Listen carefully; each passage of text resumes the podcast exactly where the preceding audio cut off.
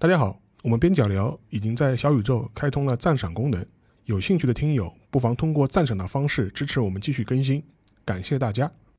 嗯，大家好，我是本期的边角聊的主播博乔。然后我们之前在本台跟已经跟郑世亮老师聊过了一期唐诗选本啊，也收获了不少大家非常正面的鼓励。我们也非常开心自己的一些小兴趣、小爱好能得到大家的回复。虽然可能这些爱好也并不是那么的主流，而且有一些可能观点并不是赞同我们主播的观点啊，但是也非常的有建设性，有自己的意见，也补充了我们在聊天当中的一些不足。所以我们也决定把这个古典文学的主题。嗯，做下去。上一期我们聊到了唐代，那这一期我们就可以聊一聊一个可能近五年、近十年来越来越受欢迎的一个，可以说是另类网红朝代啊，就是宋代。当然，一说宋代，我们往往第一反应就是这个所谓套格式的一个提法，唐诗宋词啊。当然，后面还有元曲、明清小说。呃，虽然唐诗宋词的说法其实很早就存在，但是毫无疑问啊，就把这个说法呃发扬光大的，其实就是王国维以及他的这个人间词话。不过，这个宋词的主题这个太过庞大，我。本人也不是特别有研究啊，所以我们还是像上次聊唐诗那样，从选本一个非常小的切入点着手来讨论这个宋词啊。而且这次讨论的话题可能就是在宋词界，可能不说第一，可能也是非常呃重要，可能是前三的超级大 IP 人物，就是这个李清照。所以我们今天也非常高兴的能够邀请到《古典文学研究者才女之泪》这本书的译者之一的夏丽丽老师，然后夏丽老师跟大家打个招呼。大家好，非常高兴能够来到边角聊，但非常的。不不好意思，我今天喉咙状态不太好，所以还请大家多多包涵。呃，然后我再呃稍微补充一下这个《才女之泪》这本书，它其实是一个海外汉学家艾朗诺先生在二零一三年可能是写的这个才写的是一本关于呃研究李清照的专著。然后我当时非常有幸能够作为译者之一，很早就读到了艾老师的这个英文著作。然后我今天要讲的很多观点，其实是从《才女之泪》这本。书上来的，嗯，对，呃，我其实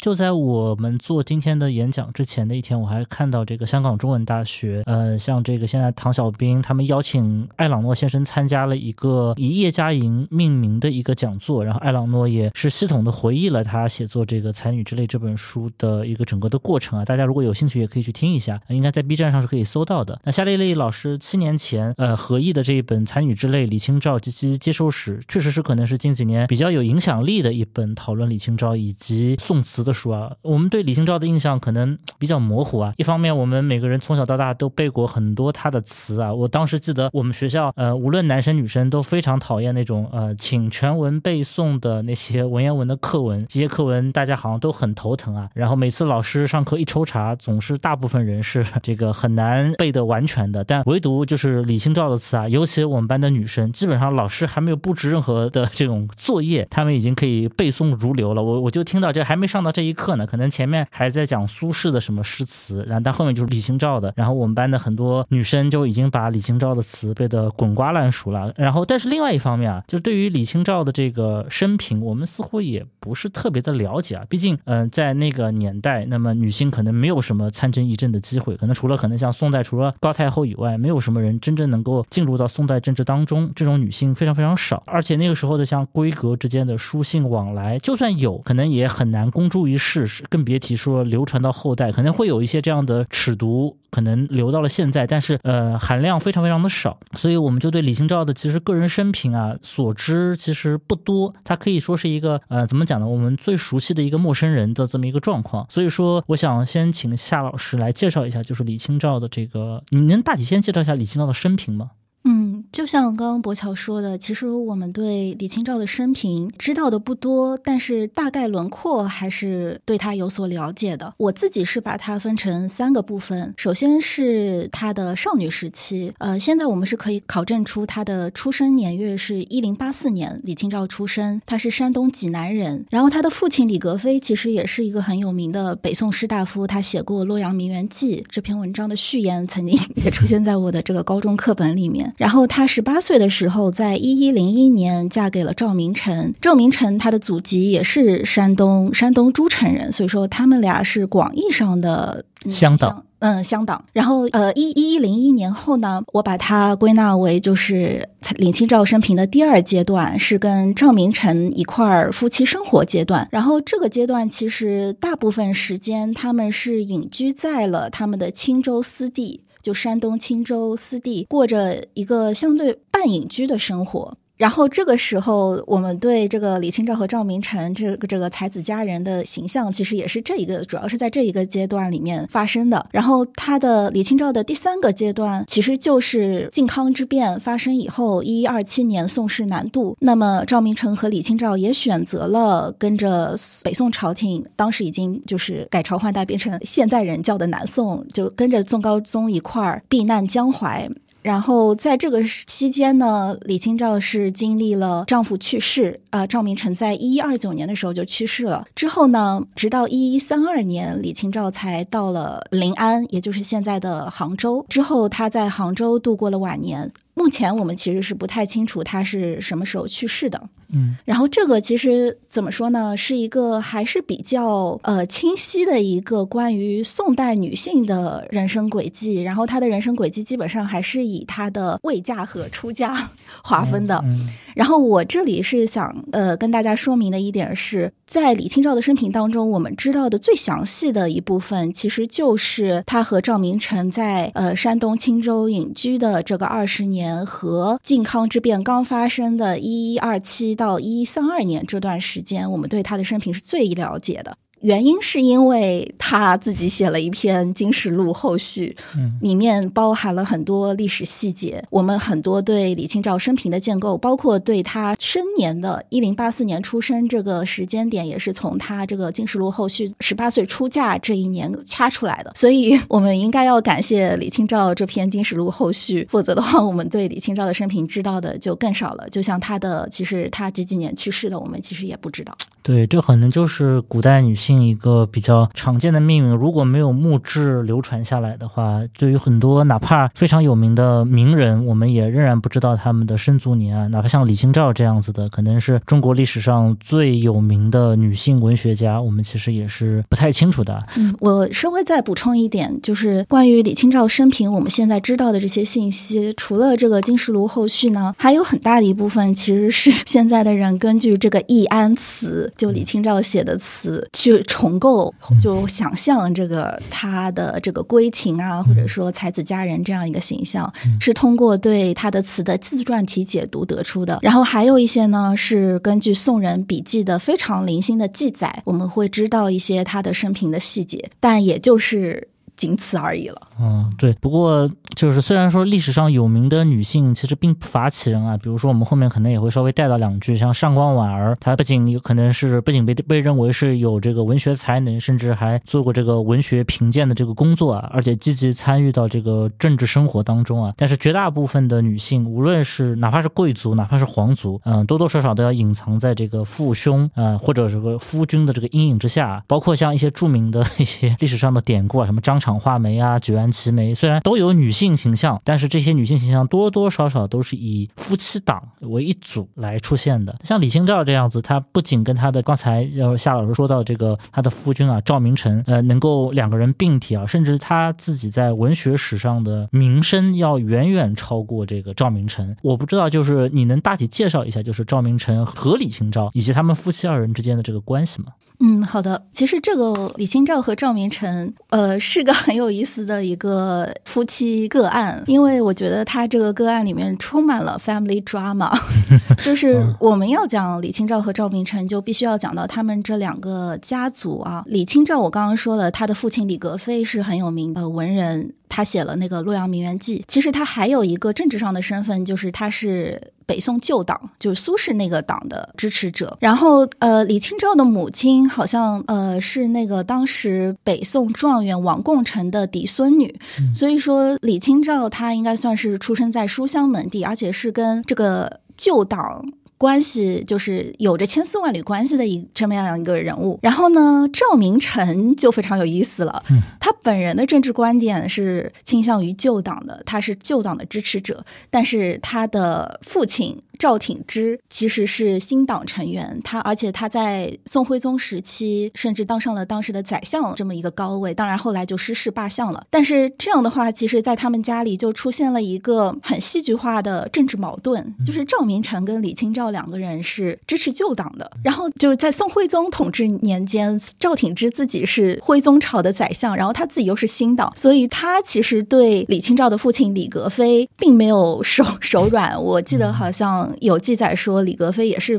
被贬了。然后呢，呃，这个在宋人的笔记当中其实也有表现，就是李清照他曾经对他的公公赵挺之是有些意见的。他曾经写下一句诗叫“炙手可热心可寒”。赵挺之虽然贵为宰相，但是他对自己的亲人其实心狠手辣。就等于说夫妻俩可能都是民主党，但是老公的父亲可能是一个共和党，而且还是共和党的一个大佬的这种感觉。然后导致了 对议员，然后结果充分，这个也是当事人没有办法避免的，就是把这个政治生活完全的带入到，就是对于当时宋代的士大夫来讲，这个好像是一个常态啊。嗯，然后其实我觉得关系最紧张的是就父子之间嘛，就是嗯赵赵明诚跟赵挺之，嗯，然后所以李清照还有一一句话叫“何况人间父子情 ”，就哦看得出来，就是应该说赵明诚和赵挺之两人应该嗯多多少少是有一些芥蒂的，嗯对。是是是。但是呢，嗯、从现在就是还是那个《金石录》后续李清照自己写的这种自传体记录来看，赵挺之他在担任丞相的时候，李清照和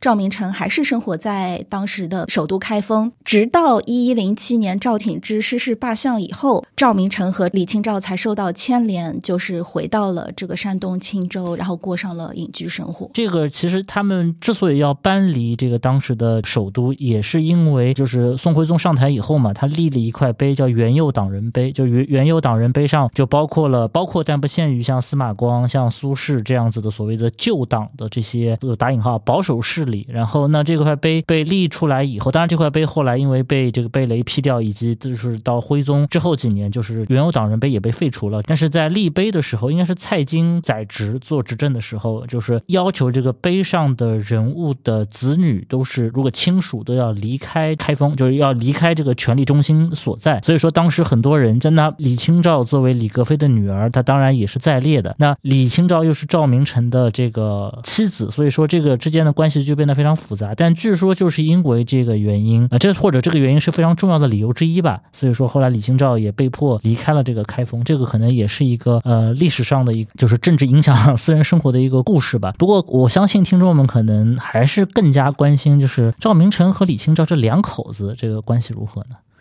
嗯，这个就我刚刚说的，其实很多我们对李清照、赵明诚二人关系的想象，都是呃从有限的这个李清照的易安词以及他的《金石录》后续当中发现的。然后很遗憾，赵明诚就作为男方，他好像没有留下什么关于他婚姻生活的只言片语，所以我们只能听这个李清照的一家之言了。然后最有名的一个故事，其实就是记载在李清照的《金石录》后续里面。就是发生在他们隐居青州的这个二十年里面，说，呃，他们俩在资私地建了一个归来堂，然后在归来堂里面呢，就建了书库，他们就以此为乐啊，以读书为乐，然后经常会就比赛这个书里的典故，然后呢，他们会沏一壶茶，然后指着那堆书说这个典故出现在哪本书，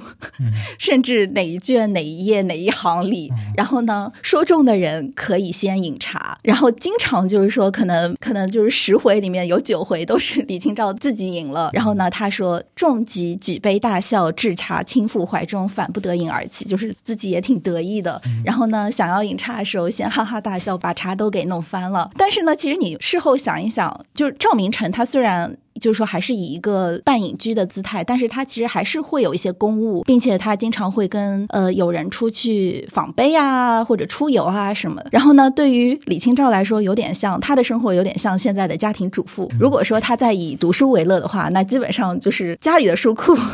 就全是他一个人在那边每天没日没夜的读。然后就是他对这个家里的书的这个熟悉程度，自然而然要比在外面打工的丈夫要更加熟悉。其实这样想一想的话，啊其实也没有什么就是特别。当然，就是李清照他自己的那个学识非常，他很博学，而且他也很有才华。所以说，在这一方面，就是你看他这个个人的这个记录，也可以看得出他的一种自得。但是，因为《金石录》后续它的前半部分讲的是他在青州的这个闲居二十年的生活，但是他的后半部分其实就讲到了他跟赵明诚一块逃难南渡，就是带着自己家里的这个家财，然后一路先逃到建康，也就现在南京，之后没有办法，嗯，一直再往南逃到了现在的杭州临安。然后在这段期间呢，很不幸，赵明诚两年之后，一二七年靖康之发生靖康之变，一一二九年的夏天，赵明诚就去世了。然后呢，李清照在《金石录》后续里面对他这个赵明诚去世的这一段描写，其实嗯。就比较的看起来比较沉重了，因为他们首先他们就是肯定要想到这个财产的问题，就是家里有很多宝贝，然后需要就是在逃难的时候呃进行携带。然后赵明诚当时，因为他可能还要去接他的母亲啊，然后他自己也被朝廷任命为健康的长官，所以他自己其实也有公务在身，他就把所有的家产托付给李清照呃看管，然后他就在逃难的时候就说。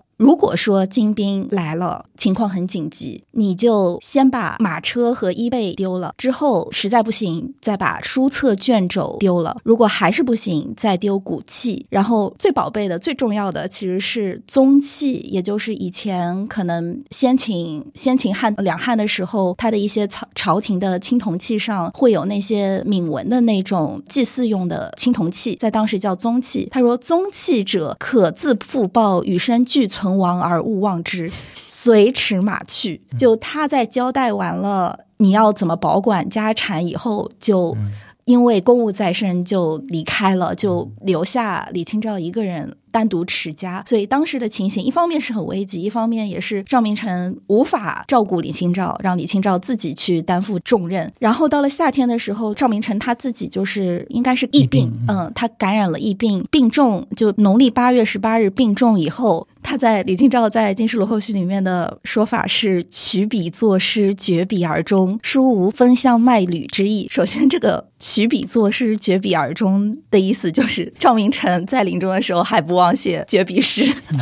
就是作为一个士大夫，他可能最最关心的还是自己的这种文化身份。嗯，然后后面一句就很耐人寻味了。他说：“这个书无分香卖履之意，分香卖履其实用的是曹操的典故，说曹操去世前交代自己的家人说，我的妻妾们可以分掉我的家产，然后呢，那些呃小妾可以学着做绣花鞋，可以就是你做绣花鞋以后卖掉，可以就是。”贴补家用嘛，然后这个分香卖履后来呢，就是引申为就是妻妾分家产的一个典故，所以说大家就是后面的史文学家、史学家就从这一句话里面推测出，对，索引出可能就是赵明诚他有小妾，但其实就是当在当时应该是很常见的一件事情。但我们可以从整个就是一二七年靖康之难发生到一一二九年赵明诚去世这两年的这个颠簸路途当中。你可以看出来，就李清照对他们俩夫妻的这个患难与共，并没有琢磨太多。重他重点表现的是这个旅程的艰辛，以及最后赵明诚其实是有点就是甩膀子，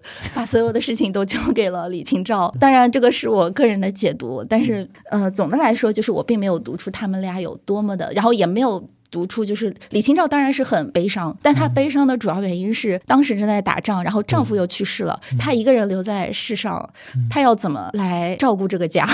我觉得她自己可能作为一个活下来的那一方，她的压力，未亡人，对未亡人，她的压力是更大的。对，我觉得，嗯，我们可以看一下，因为李清照是生于一零八四年，然后靖康之变是一一二七年，然后赵明诚是于建炎三年，就是一一二九年去世，所以李清照大概是在这个一一二七年的时候，她大概应该是四十二、四十三岁左右，其实是一个，以我们今天的算法是一个中年妇人，她等于说可能前二三十年，虽然说也遭遇了，比如说父亲被贬官，然后她和丈夫必须要搬出这个就是所谓的荆棘之地，要搬到这个青州。州去，然后会遭遇一些所谓的这种波折，但是似乎就以就后面靖康之变的这种大乱来讲，还是一个比较风平浪静的人生，应该算是一个比较美好的一个前半生。但是，一一二七年靖康之变之后三年，赵明诚，而且赵明诚应该是在呃有一些军事官职的时候，然后死于任上，所以说他等于说是死于战火的岁月当中。李清照一下子就从一个可能确实是衣食无忧的状态，而且是一个锦衣玉食的一个状态，变到了一个可能要独立支撑整个家庭的这么一个窘境啊。所以说，嗯，对于他来讲也是非常。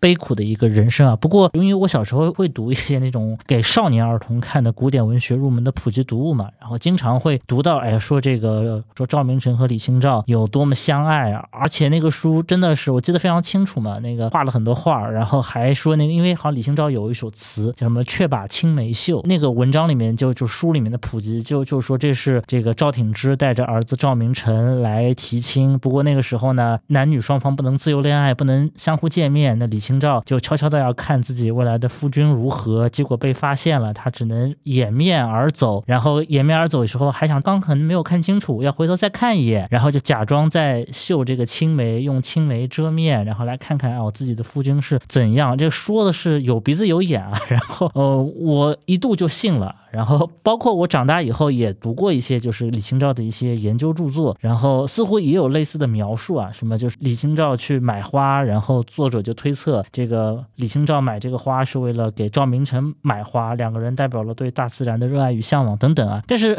李清照这些词真的是写给赵明诚的吗？嗯，这 个这是个这是个好问题。然后呢，我觉得呃，你刚刚提到了这个“却把青梅嗅”这首词啊，嗯，我们现在基本上是认定为是伪作，是易安词中的伪作。首先是它出现的年代太晚，它应该是明清时候才出现的。然后。词的格调也不是特别的，对，词的格调也不是特别高，以及就是他用了很多其实是别人的意象，就比如说他用了那个韩沃的荡秋千，然后就何修走，倚门回首，却把青梅嗅这个动作，其实是韩沃偶见这首诗里面已经用到的，包括很多意象在李煜的词里面也用到，所以就是嗯，从独创性来看，这首词其实它的水平独创性也不是。特别高，呃，还有就是你如果。读了一些，就是现在来看比较可靠的易安词的话，你会发现它的风格跟那些可靠的易安词相差也比较大。嗯，总的来说是一个男性视角的女性。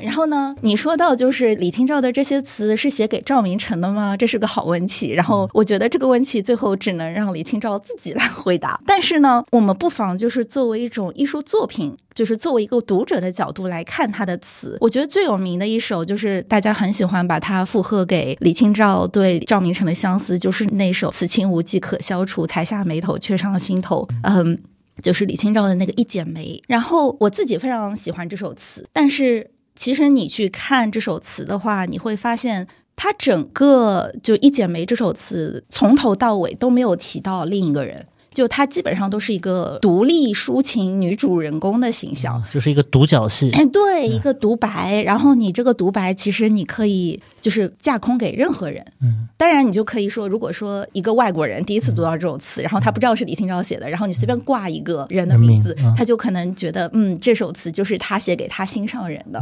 然后当然了，就是作为一个传统文化浸淫在传统文化中的中国读者，就是有时候确实是会非常。自然的就把这个李清照的身份带入，然后觉得这就是写李清照写给他爱人，那他的爱人是赵明诚，所以我。他就很自然的这首词是写给赵明诚的。然后在现在的话呢，就是学界把这种解读方式叫做自传体解读。然后艾朗诺他在那本书里面呢，并没有说反对，并没有说完全反对自传体解读。但是艾朗诺就提出一个很有意思的观点，就是说，因为这个宋词，它的大部分现在留下来的宋词都是一些男性作者写的，然后他们在写词的时候，很多情况下是一种代言体的方式在填词，就是他写好一首词，然后给。歌女，让歌女唱，然后他就想象自己是那个歌女，然后以歌女的口吻把这首词写下来。这个是一种就是男性作者经常会采用的一种方式，就是男性想象了自己如果是个某个类型的女性，比如说呃，在家等待，就是老公去去上朝，然后自己在家一个人苦苦等待，或者说这种征夫型的，对吧？就是老公去打仗了，然后自己一个人在家，这个所谓倒衣服这样子的一个女性，对，就是一种归情式或者归怨式，嗯，包括就是他们有时候会有一些政治性的解读，就是归院是可以附和到誓不遇，对对，就没有碰碰到明君，没有人赏识我之类的。我们上一期节目里面也讲到这个孟浩然啊，不才明主气，多病故人疏，就是类似于这样的诗，他总会把自己一个不得意的文人，享有仕途的文人，比作一个妇人，得不到男子的垂青。你看似是一个男性想象的一个一个性别关系的这么一首诗，但其实他关心的根本也不是性别，其实是他做官的问题。对对，然后呢，艾老诺就说，那如果说男词人他有这种才能，他有代言体写作的才能，那么作为女词人的李清照为什么不能也写 代言？Why not？是吧？对，Why not？然后他就说了一句话，说破除自传体解读易安词的思维定式，不再将词中女子与历史上的李清照一一对号入座，词中情语也不一定是对赵明诚的表白，尽管他是就李清照是男性文人圈中唯一的女性，但这并不意味着她一定要以自传体写作。男词人经常以代言体填词，那女词人李清照为什么不可以呢？嗯，是是。然后我这里呃，就最近读到了，就是西方研究西方诗歌的海伦文德勒，他的一篇就是学术笔记，叫《看不见的聆听者》，是讲的是西方的抒情诗里面，其实也有一句，就是也有一个观点，就是说抒情诗你不要对号入座的一个观点。他说，当亲密关系的对象永远不会被看见或知晓，却能被对方呼出时。抒情诗内在而基本的创造亲密感的能力，也许最为惊人。就你在读到一个第一人称的抒情诗的时候，可能你最好的做法是你不要，你先不要对号入座，你就看这个诗本身，它可能这个能量是最大的。嗯，是。然后那行，那李清照一生，他确实是以词闻名于世啊。但是还有一件事情，其实对他的人生产生了非常大的影响，甚至也影响到了后人对他的种种评价。这就是著名的李清照再婚事件。是的，李清照和赵明诚 虽然是被大家认为是这个就是非非常刻板印象里的金童玉女才子佳人啊，但是李清照并不是一个没有过第二段感情的人。嗯，其实艾朗诺这本《才女》之类的书里面有一个副标题啊，叫《李清照及其接受史》。他这本书的后面的很大一部分，就是在讨论李清照再婚这件事情是如何被后世接受的。我们今天听听很奇怪啊，呃，再婚嘛就再婚了，这个需要被别人接受吗？这个不是你自己过得开心不开心就好了吗？这样，但确实在那个时候，无论是在南宋还是到后面的元明清，李清照再婚，李清照有没有再婚？李清照再婚后是不是又再次离异？似乎都是一个非常严肃的问题啊，特别是就是李清照在这个赵明诚。一一二九年辞世以后啊，她必须要独自的面对非常复杂的这个日常事务，特别是她一个女性在那个男权社会里面，很多时候抛头露面不是非常的容易。那这个时候，李清照选择了再嫁张汝舟，并且之后又与张汝舟，就是所谓叫张汝舟的这个人，又一次的分手，就是所谓离婚。我不知道你就是夏老师，你这边能不能讲一下这个李清照的这个第二段婚姻啊？嗯，好的，就是我们刚刚说到了李清照跟赵明诚的这个夫妻感情，其实大部分是从他的那个《金石录后续》里面得知的。其实《金石录后续》的记录一直记录到一一二三年，李清照到达临安结束。一一三二年，一一三二，一一三二年。一一三二年以后发生的事情，《金石录后续其实是没有再记载的。但其实我们知道，一一三二年对于李清照来说发生了一件很重要的事情，就是她再嫁张汝舟，并且在可能不到不到两三个月的时间，就马上又跟他离异了。闪闪婚闪离，对，闪婚闪离。然后这个事情我们是为什么会知道的呢？因为李清照她写了一封信。就是当时一三二年他到临安以后的情况呢，应该是李清照寄人篱下吧。住在他的弟弟，好像应该是反正他那娘家的一个亲戚那边。然后呢，因为也是战时嘛，大家都很艰难，然后多一口饭对于一个家庭来说也是不少的负担。然后当时这个张汝舟，他应该是参加了一些就是抗金战事，然后被那个朝廷提拔。然后他当时在临安就向这个李清照的弟弟家提亲。说想要娶这个李清照，当时好像，而且就是非常仓促。以他这封信的来角度来看，张汝舟上门提亲了以后，就根据李清照的记述，他不久就发现他们俩不是同一类人，是吧？啊，嗯，而且呢，就是在他的信里面，李清照也说，好像似乎 张汝舟对他有家暴。哦，然后呢，张汝舟马上就看得出来，他要娶李清照是因为觊觎他的财产。嗯。然后就是因为这样不畏强暴的李清照，就做了一件当时有点惊世骇俗的事情，他就跑到了宋代衙门告张汝舟，但是他告张汝舟并不是告张汝舟家暴，因为当时宋代的法律并不会保护被家暴的女性，他去告张汝舟说。他在宋代官员晋升的这个过程当中有作弊，嗯，就是他从一个就是行政程序的舞弊，他把一个家庭法的内容变成了一个行政法的诉讼内容，对，对，就是说他知道了他现在的这个丈夫的隐秘的这个过失，就去衙门告。当然，就是他告成功了。张汝舟后来事后也是因为这件事情被惩罚，呃，被贬。但是作为他的妻子的李清照，因为告他的老公，嗯，所以按照。宋代法律就是说，你告当然是有理由的，但是作为一个亲人去告你的长辈，或者说妻子去告你的丈夫，这件事情本身你也要被惩罚。嗯，所以说李清照其实是蹲过监狱的，大概蹲了呃十十天，对七八天十天左右。然后有一个他的亲戚加上官员呃齐崇礼，当时是宋代的翰林学士，替李清照求情，才把李清照给从淋雨当中救出来。他这个算是特赦，嗯，就是说，就是这个齐冲礼，他向皇帝求情，他才能够李清照才能够这么快的就被就被放出来。然后李清照就给这个齐冲礼写了这封信，对对对，写的这封信里面就说了我刚刚给大家描述的他跟张汝舟的这些细节，对。然后呢，这封信其实是保存在了一部宋代笔记赵彦卫的《云录漫抄》里面，所以你也可以看出，就是我们其实对李清照的这个认识，他的诗文，他自己的集子并没有流传下来，他的诗文其实都是从宋人笔记里面集译出来的。然后当时的人可能也知道，就是这件事情非常少见，嗯，比较劲爆，对，非常劲爆，上热搜了，应该。在舆论上掀起了轩轩然大波，所以说会有宋人笔记把整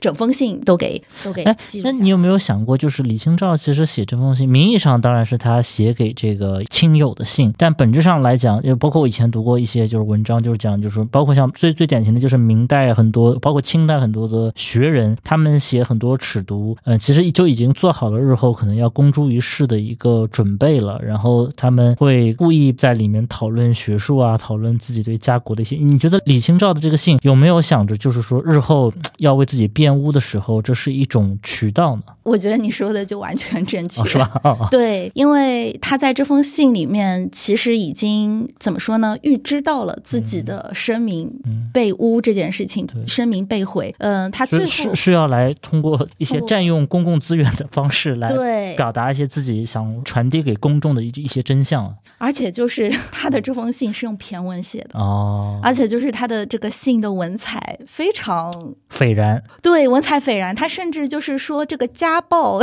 这件事情，他用了一他用了典故哦，是吗？对，他说他说可念刘伶之泪，难生石勒之拳。就是刘伶，他当时就是说，呃，可能有人就是跟别人起了冲突，然后他就说自己看到别人要打他，他就说我我这个鸡肋，就是怎么可能当抵挡得了你的拳头？哦，然后石勒之拳就好像石勒他以前就是小时候跟人家就是。打架什么的，所以都是关于打架的典故，都是关于打架的典故。对，然后包括他这封信的最后，他那封信最后，他其实就像我刚刚说的，他已经预知到了别人的会诋毁他的名声。他是这样说：“他说，清照敢不醒过之残，扪心实愧，择权择智，以难逃万世之机，败德败名，何以见中朝之事？”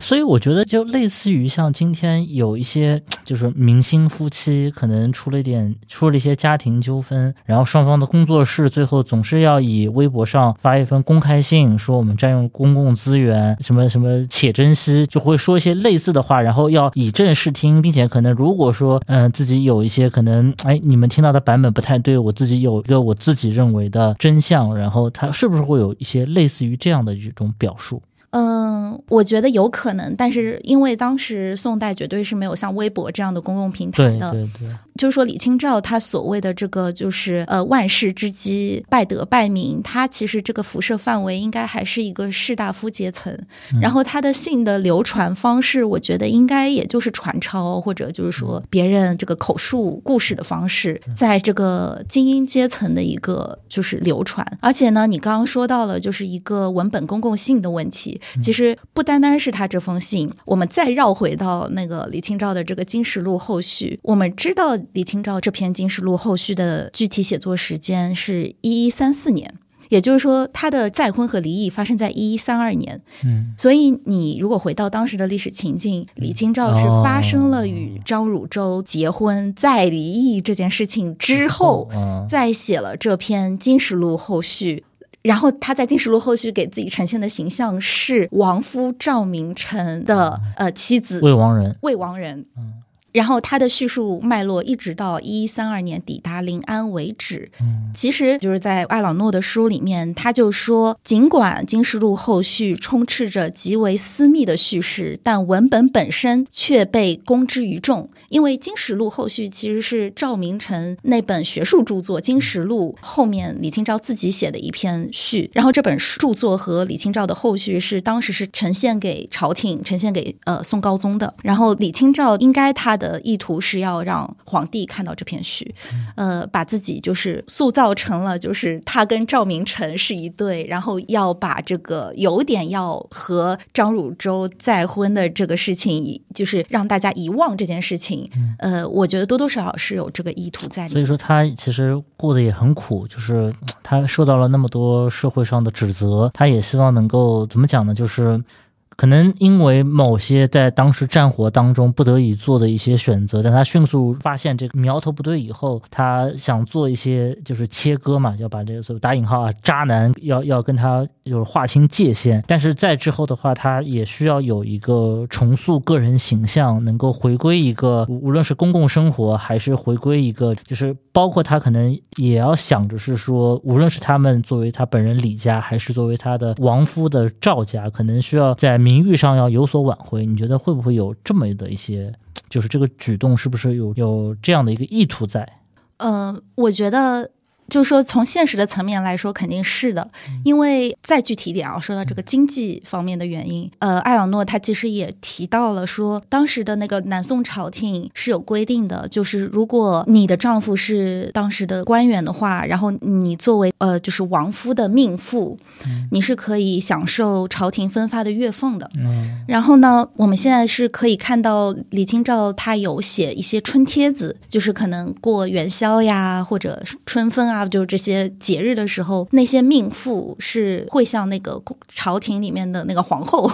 敬师，对敬师。然后呢，当在那个帖子上面，他的自我身份是赵明诚的命妇李清照，所以应该说他呃这个举动。客观上也是需要，就是说，首先是得到士大夫阶层对他的一个身份上的承认，另外一个就是可以拿到那个朝廷的这个补给月俸。因为如果他的身份是张汝舟的妻子的话，他是没有这份月俸的。对对对。那李清照遇人不淑啊，这个与张汝舟从这个在下，然后走向离婚，虽然最终还是成功的把婚给离了，这个可喜可贺，但是在当时的舆论环境下，也受到了非常多的非难和压力啊。然后像那。这这个我我好像有有两本非常重要的书啊，一本叫《调戏与从化》，这个现在研究这个唐代、宋代诗歌，特别像文文批史、文学批评史的人，可能都知道这本书啊。就其中就是有记录了李清照再嫁以及她后来的一个自辩啊，然后最后写了这么一句说：“传者无不孝之。”其实就说白了就是。大家都拿这个当成是一个笑话在看。然后另外一本书就是呃赵公武的这个《郡斋读书志》啊，呃宋代有两本非常著名的书啊，一本是那个陈振孙的那个《植斋书录解题》，另外一本就是这个赵公武的《郡斋读书志》。这个是可能中国我们了解就是古时候，特别是宋代人能看到哪些古籍，这是两本非常非常重要的书啊。就在这么一本学术著作里面，他都就是提及了一句李清照，他说：“然无简操”，就说他没有什么操守啊，晚节流落江湖，就是说好像没有守住这个贞洁，似乎就是李清照，无论是他在他的这个生活的同时代，这个宋代，还是之后的这个到明清的时候，李清照再婚再嫁这些事情，一直是被当成或当成是一个人生的污点，被一些道学家予以批判啊，或是当成是一个这个笑谈。说的很难听一点，就我们今天作为一个现代人，其实看看这些打引号啊，就是八卦，其实有些时候也会觉得挺有意思的。但是我们我们的心态可能跟古人不太一样，我们没有那种道学家的面目，可能会轻一点啊这样的。但是好像他确实是在他的这个生前身后遭遇了非常多的一些人的品评啊。我我不知道就是后世是怎么看待李清照这个再婚和离异的事情的。嗯，这个就是要讲到这个艾朗诺老师这本书，就是李清照及其接受史啊，接受史的部分了。然后其实呃，宋人，然后到明清时期，然后到现代人对这个李清照再嫁都有相应的变化。就是从宋代，就是说同代人李清照的同代人来看这件事情的时候呢，我们先要搞清楚一件事情，就是在宋代，其实妇人再嫁并没有那么的遭人批评。嗯。当然不是一件就是说好像很好的事情，也不是什么光宗耀祖的事对，也不是，但是也没有到就是说被道学家批评说你不是真父这种，也没有到这种程度。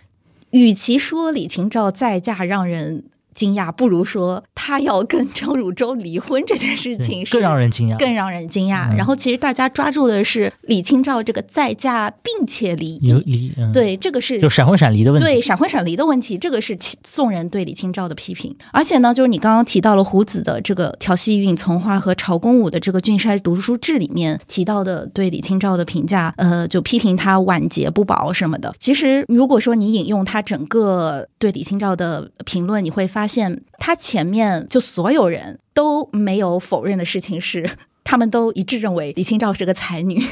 就是呃，曹公武的说法就是说李清照有才早名，然后胡子是说进士妇人能文辞如李易安颇堕佳句，就是说大家对李清照这个有才是没有。是没有问题的，但是他们对他的节操是持否定态度的，就是说他们一方面承认他有才，一方面就承认他没有节，说他没有节操。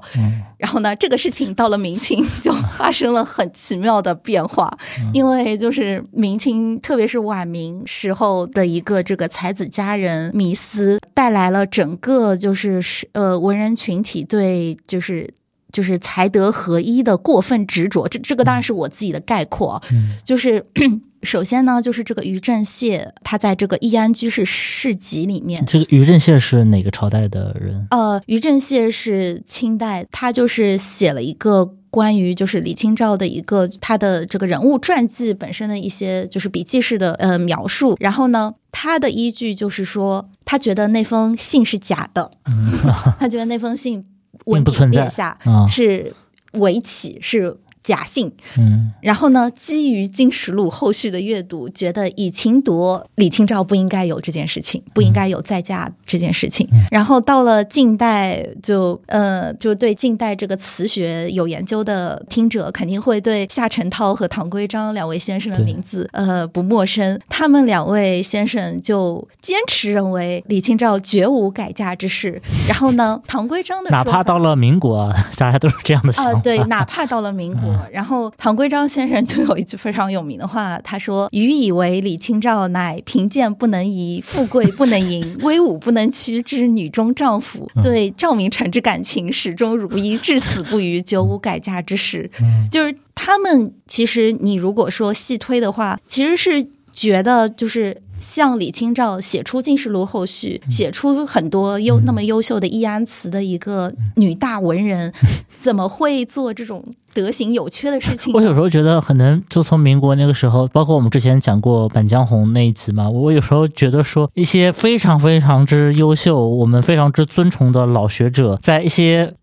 就有些涉及到民族情感啊，涉及到一些这种家庭关系的时候，会有一些我觉得非常老派的思维啊。对，或者就是，嗯，我自己是觉得他们可能对那个知人论事，就是知人论事当然是没有问题的，嗯而且就是说，在你对就是对诗歌的理解上，知人论事是非常必要的，但是。他们有把这个知人论事这个模式套在易安词这个历史情境下出现的这个词体创作上面，我个人还是去保留态度的。嗯而且就是回到我刚刚说的，就是宋人他对李清照在家的这个负面评论，其实是要突出的是他的有才而无德。而后世的，就是从明清一直到民国时期，他们为李清照辩污，否认李清照改嫁，他的这个基本思路其实是才德合一的思路。嗯是就是说，他们不管是宋人还是明清人，他们都在纠结，就是才和德之间到底是一个什么啊关系。是是是，然后呢，到了现代学者，特别是这个黄胜章和王仲文的这个嗯考辩文章一出，基本上到后来就是比较清晰了。对徐培军的李清照，包括陈千帆、徐有富先生的李清照两本书一出，基本上大家已经不再否认，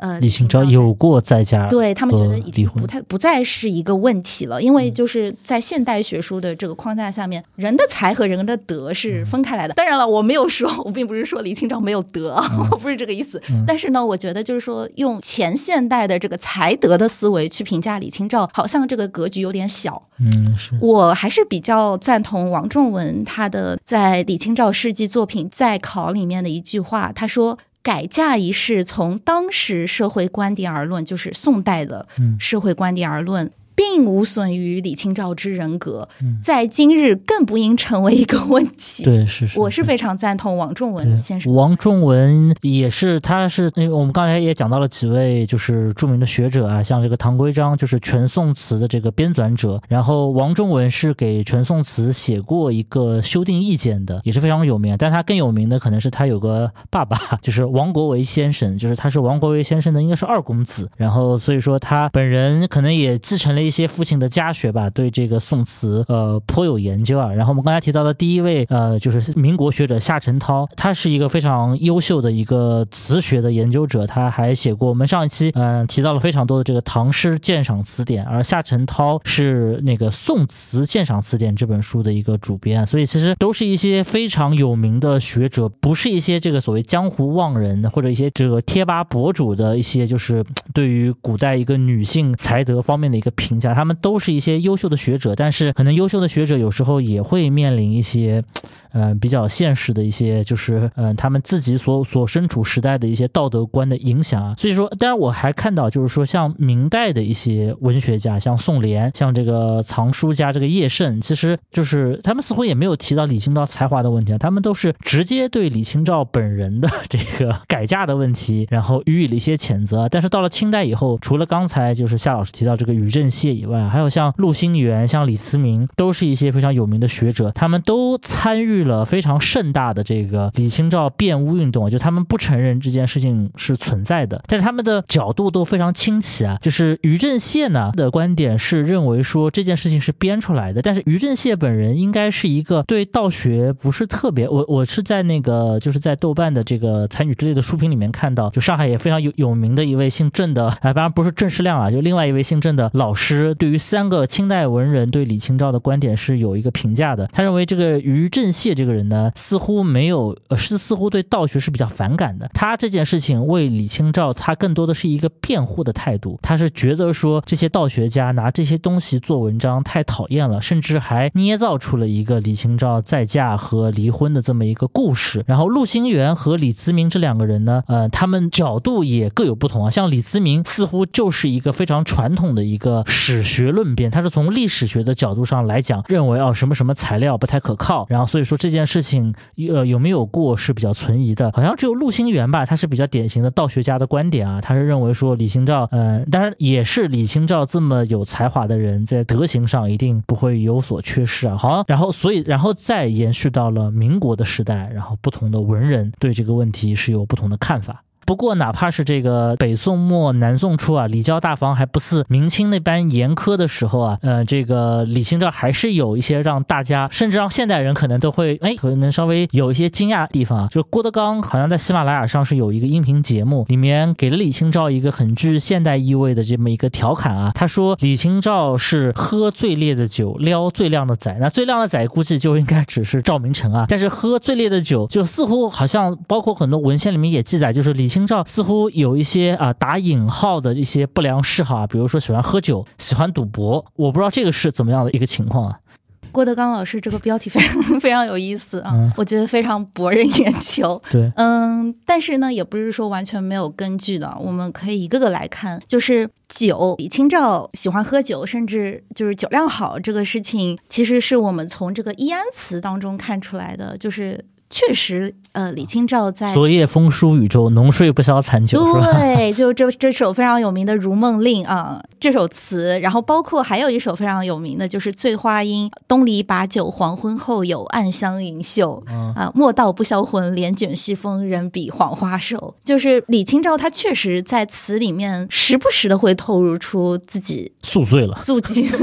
嗯，爱喝酒这件事情。然后呢，我其实更加关注的点是在于这个，不管。是《如梦令》，就是浓醉不消残酒，还是《醉花阴》，东篱把酒黄昏后，你看到的这个形象啊，就是当然啦，我们还是不愿意采取这个自传体解读。但是你去看这个词的风格，然后你看它的一些描写，就是在《醉花阴》里面，他还焚香，然后他还有这个玉枕纱厨，嗯，然后呢，他还用了一个陶渊明的典故“东篱把酒黄昏后”，然后自己还有一个创意，很很有创意的写法，就人比黄花瘦。你看到的一个人是一个非常生活非常精致，然后但是又是一个很独立的，就是说她其实是一就是一个独白，一个女性独白。但这种女性独白是并不是一个就是好像在思念丈夫的一个很很愁苦的闺怨词的那种独白，是那种好像还挺享受一个人，嗯，就是呃宿醉。然后包括像那个《如梦令》里面，他说：“试问卷帘人，却道海棠依旧。”就他是有一个侍女，嗯。在服侍他的，就这样一个就是贵族女性的一个个人独白里面，就是我更关注的是这个，就是她在描写酒的时候的生活情趣，而且就是当然啦，就是会有一点，就我自己读下来会有一种孤单的感觉。但是你说这个是一般意义上的那种闺怨诗、闺怨词吗？好像又不是，嗯，它是。还是很享受这种孤单的。我觉得她有一点像一个，就是一个可能她有丈夫啊，但是她是一个有丈夫的一个个体女性的一个人生，对吧？对，然后呢，这个《醉花阴》和《如梦令》这两首词呢，还非常有意思。就是从后世这个词集的记载来看啊，嗯，这两首词是被选的最多的两首易安词，呃，或者说几首易安词之一。然后这两首词呢是非常可靠的，就大家可以相信这个是李清照本人写的。那赌博呢？赌博这个呢，其实是李清照另外一篇非常有名的赋。叫《打马赋》，然后他这篇赋呢，其实如果说回到这个历史情境来看，他这是这篇赋是一一三四年写的，也就是说是李清照已经在临安的时候，然后当时一一三四年九月，金兵再次南下要攻打临安，然后李清照当时看形势不对，就想着先避地金华。就现在浙江中部金华那边，然后他在金华寓居的时候写下了这篇《打马赋》。然后呢，大家就是有人说《打马赋》其实是麻将的前身啊。就是打所谓打马其实是麻将是吧？就是就是有人这么认为。有人说打马跟那个麻将的这个游戏规则啊什么是有渊源的。所以宋代很厉害，就是蹴鞠就是足球，打马就是麻将。哦，对，呃，李清照在《打马图经序》里面，他给打马这个游戏不仅写了赋，而且写了游戏规则，叫他《打马图经》。然后他在《打马图经》里面上面有有一篇序，他他说就是他很喜欢赌博，就是他很喜欢博弈。嗯，他很喜欢博弈，然后呢，就非常沉迷其中，昼夜 每忘寝时就废寝忘食。然后呢，他说每次都能够打赢对方，然后说为什么呢？精而已，为手熟耳，就是就我自己很打多了就会了，打多了，然后就精通了，就精通了，就是他自己的说法。所以就是郭德纲在那个播客里面，甚至就说李清照是赌神，但是其实我们并没有，并不知道就是他是不是每场都赢。对，然后呢，呃，然然后他还写了一篇打马赋。我关注他的这个打马系列作品，其实一个很重要的原因是他应该是有一些寄托在里面的。嗯，就是打马，就或者说麻将的前身是一种闺房的游戏，是一种消遣时间的博弈。但是李清照把这个闺房的博弈比附到了南宋和金朝的战事当中。嗯，这个在哪里可以看出来呢？这个从他的打马赋最后的一篇词当中可以看出来，他的最后三句话是说，呃。木兰横歌好女子，老矣谁能至千里？但愿湘江过淮水。这个就非常明显了，就是他引用了那个花木兰的例子，然后引用了曹操“老骥伏枥，志在千里”的典故，说什么时候我们也能够打回去啊？打到北面去。其实这个就是就是李清照版的“家祭无忘告乃翁”的感觉。对，然后也可能够联想到他另外一首很有名的词，在我高中课本里面也出至今思项羽是吧？不肯过江东。对，对，就是李清照可能他借有一个就是闺房的一个游戏，去比附了当时南宋的这个。战士希望有人能够就是收复北方时中原失地，嗯，这样一个寄托在里面，所以说他欲大于小吧。嗯，有这样的作用是。不过这个李清照本人，他除了喝酒赌博啊，就是他的作品当中，刚才我们也讲了，有非常多豪放的一面啊。但是李清照本人其实也是一个，或者说李清照和赵明诚两个人其实都是一个所谓收藏家，是跟我们今天其实呃，我们今天如果说每行每业都有一个祖师爷的话，那些搞古玩的、搞收藏的。盘个串儿的，然后天天喊着包浆的这么一些人，可能都要喊李清照、赵明诚，当然可能还有这个欧阳修啊，要一一句这个祖师奶奶、祖师爷。你能谈一下作为这个收藏家的这个李清照吗？这个说到收藏家的李清照，那就又不得不回到了这个金石录后续。金石录后续它的这个信息含量是非常大的。要不先解释一下，就是金石，就是什么是金石啊？金石金就是青铜器，石就是碑刻。呃，然后青铜器和碑刻。呃，青铜器当然是可以收藏的。然后这个石这个碑刻呢，因为太大了，所以说。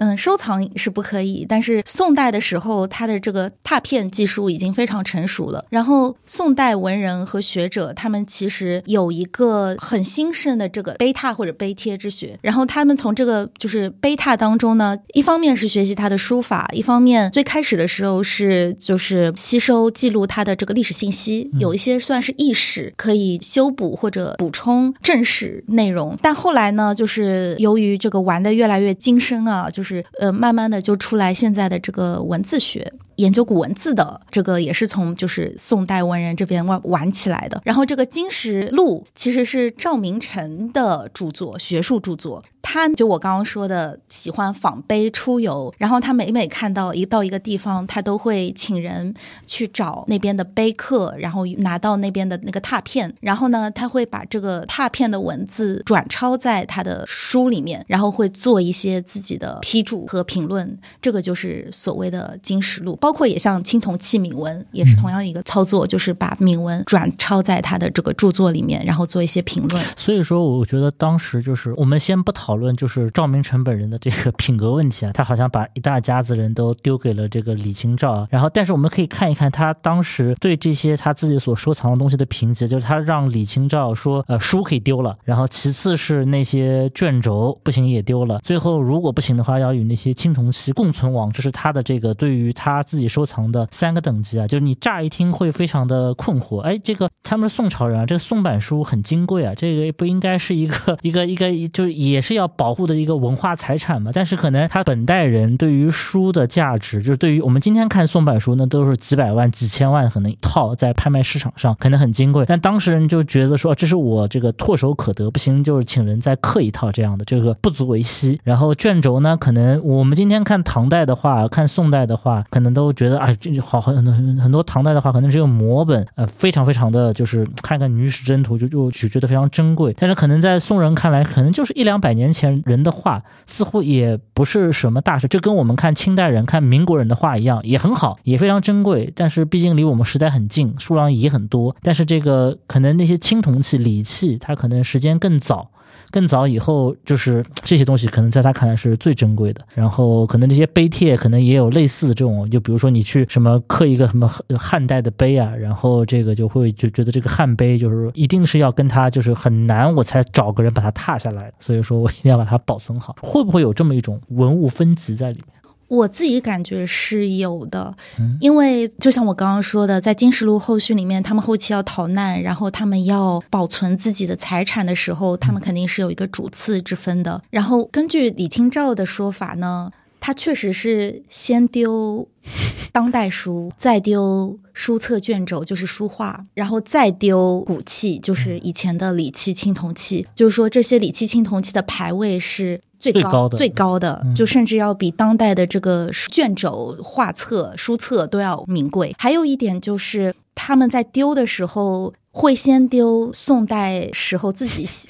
刻的书，就是什么笺本啊，或者是那种就是大字版的那种书。当然，因为大字版书比较比较重了啊，也不太好带。然后李清照其实他最喜欢的一部分书当中，有一部分是南唐的手抄本。哦，他就是，当然可能南唐的那些手抄本携带起来比较方便，呃，也可能，但是你看的话，就感觉好像李清照更看重南唐的手抄本，比起他当代的这个宋代课本来说。对，这个可以理解嘛？对，还有就是我刚刚我再补充一下，这个就是说到那个藏书啊，就是说其实《金石录》里面还讲到了这个李清照和赵明诚的藏书，跟书记室也有关。就他们在归来堂这个书库里面，其实是有两套书的，啊、就说一套是专门负责他们这种就是看教啊、签体呀、然后就是写注释啊。然后呢，他们觉得就是这个版本嗯很好，没有一些错误，没有恶谬的，他们会再备一套，是那种节本，就是就是清洁的本子。结分，对，就是那种，就是我懂就是专门收藏，然后在上面不写字的那种本子，就他们会作为副本所以所以他们还有这种强迫症。对对，然后呢，呃，根据李清照的说法，就是赵明诚在写这个《金石录》的这个过程当中，他们肯定要把玩这些。碑刻呀，包括书画呀什么的，然后在这个写题签的时候呢，其实都是夫妻二人合作的。是，对，所以说这个也是就是李清照对金石知识的掌握，应该跟赵明诚的在跟赵明诚伯仲切之间切磋当中习得的。习得的。习得的。然后呢，就我刚刚说了，其实他最后有一些贴身的东西，就是他可能到后来连青铜器都没有了，因为太重了，所以说他他们当时南渡的时候，应该有十二、十三车车的东西，而且十二十三车还不包括他们家的书库，哦就他们觉得他们以后还能够回到那个青州四 地，然后结果就是那些就都没有了。然后那十二十三个车的东西，如果说按李清照后金石录后续的说法，如果属实的话，就是呃十不存一二，嗯，嗯，就十二十三车的东西就基本都没了。但是就是李清照他自己有一些贴身的东西，就可能是自己喜欢的，就是他说的是轻小卷轴书贴，这是一个，然后写本《李杜寒柳集》，然后注意啊它是写本，写本然后呢有两本书，《世说》和《盐铁论》。世说就是《世说新语》，对他为什么要带盐铁论呢？我也不知道，但是你也可以看出来李清照心心系天下，对、对，不是一般的那种只写只写男女之情的词人。然后呢，有汉唐石刻副本数十轴，三代鼎鼐十数式，所以还有一些小的青铜器。然后是南唐写本数切。几筐南唐写本，然后就是病重把玩这些，但是后来这些东西好像说又被小偷偷掉了。啊，是是是，对，基本这个李清照也是非常不容易啊。然后我还想就是最后再回到刚刚说到那个李清照改嫁的事情，就是我刚刚说张汝舟他其实向李清照提亲很重要的一部分原因是觊觎她的财产。嗯，然后这里呢，其实我们就要说到这个嫁妆的问题了。宋代的女性，大家可能在一些比较常见的历史小知识里面会觉得，因为儒家这个理学理学的兴起，对女性的什么贞洁啊，包括这个呃缠足啊这些事情，对女性的这些限制越来越强。但其实，在宋代，女性的嫁妆。就是女性对她本家的财产继承权是受到了高度保护的。首先呢，就是说她的父母会给她准备这个嫁妆，叫连产。然后这个连产，假如说这个女孩子在没有出嫁的时候，她父母就去世了，她的这个连产，就是说只要她的父母给她留下来，并且提供了这个书面字据的话。这个就是这个女孩的，就是说她的家里人是不可以把这个。其实本质上是有一些私人产权，对对吧？对，就是有家族的财产继承权。然后呢，她的嫁妆在她出嫁以后到了夫家，依然属于女性的独立财产。而且这份独立财产，如果说她后来改嫁的话，就比如说她的丈夫去世了，她嫁到了另外一家，她的财产是可以跟着她一块儿去。这这就是李清照和张汝舟的这个情况。对，就是就是说李清照的这个，我估计李清照是有一笔家产的，嗯然后这笔家产是跟赵明诚的家族是有明确的切分的。啊，所以说她是可以拿着她的家产就拿着她的嫁妆就直接离开，然后后来张汝舟是觊觎她的这个东西，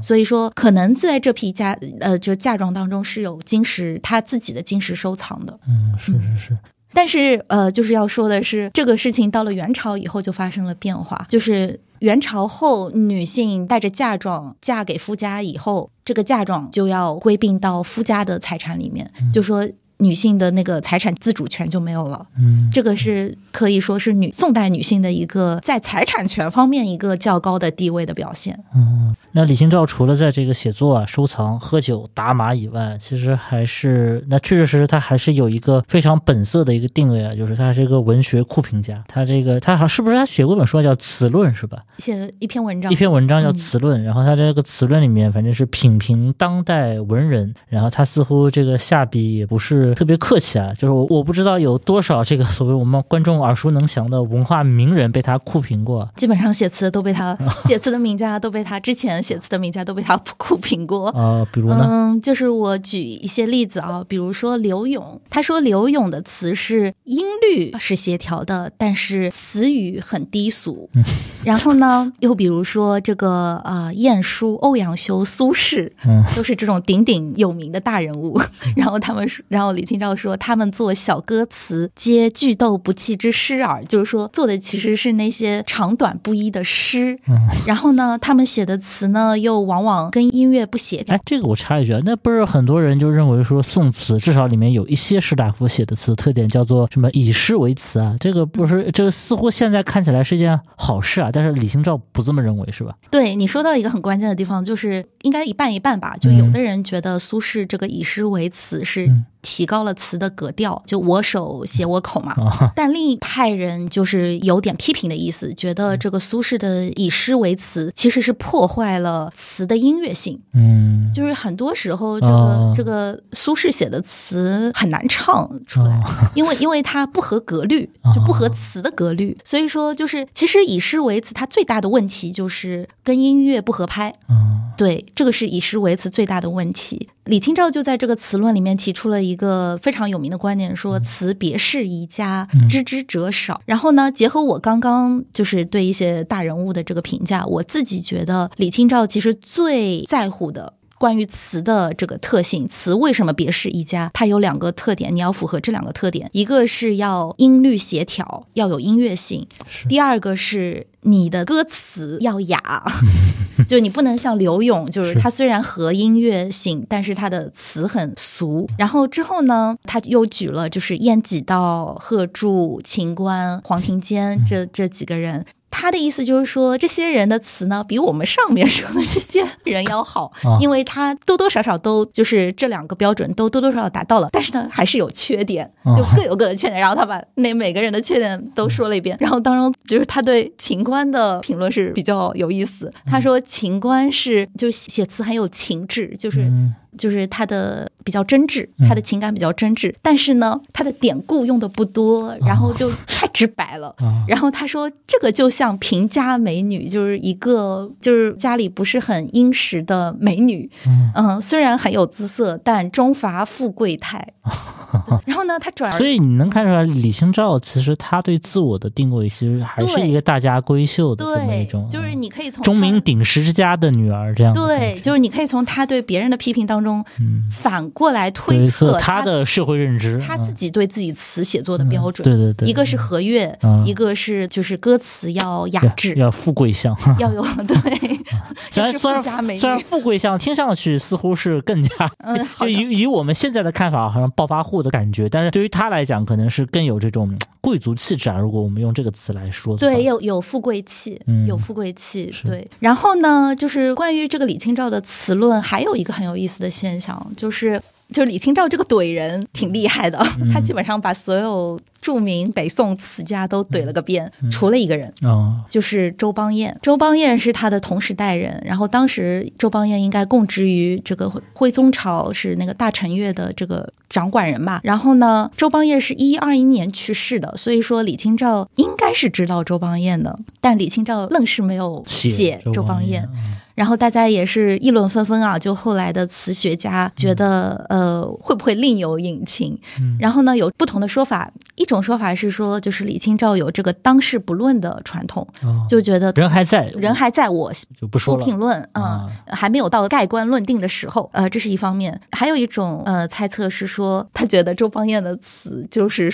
完全符合他的标准，就是又和悦，然后歌词又典雅，他挑不出毛病。但是呢，他又不愿意就是在他的词论里面呃表扬他，表扬他，就因为他这个有一点就是要抬高他自己的词嘛。是是，所以说不愿意就是长他人威风这种，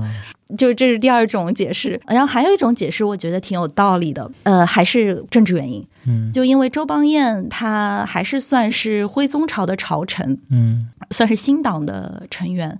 然后你去看这个易安词的词论里面，其实大部分都是旧党。旧党人士，当然了，就可能我们现在留下来的这种北宋名家词，名以旧党为以旧党人为主，除了王安石，他在里面也提到了王安石，所以说也可能是有这个政治方面的原因，所以没有提到周邦彦。是是是，我们聊到这里啊，不妨就是再来聊一聊宋词本身啊。刚才我们也聊了一些宋词的特点啊，就是就是因为主要是男性词人，然后男性词人很多时候会以女性的口吻来进行词的写作，但是因为李清照这个个案。嘛，她本人是一位女性，所以造成了后世，特别是现代人在阅读李清照的词作的时候，会有一些把李清照的这些词的内容当成是她的，我们不能说是夫子自况啊，叫女子自况。那么，但是这个到了唐代，特别是我感觉好像是进入这个中唐、晚唐以后，才慢慢开始有了词，然后词发展到宋代才蔚为大观啊。但是就是会有一个困惑啊，好像在盛唐以前，好像似乎完全没有所谓一个词作为一个独立于诗的一个文体的。出现，所以就是为什么会有词的这个形式，然后为什么特别是到了晚唐，到了这个温庭筠这边，这个词突然就像好像就是也没有什么原因啊，就突然生长出来了。这个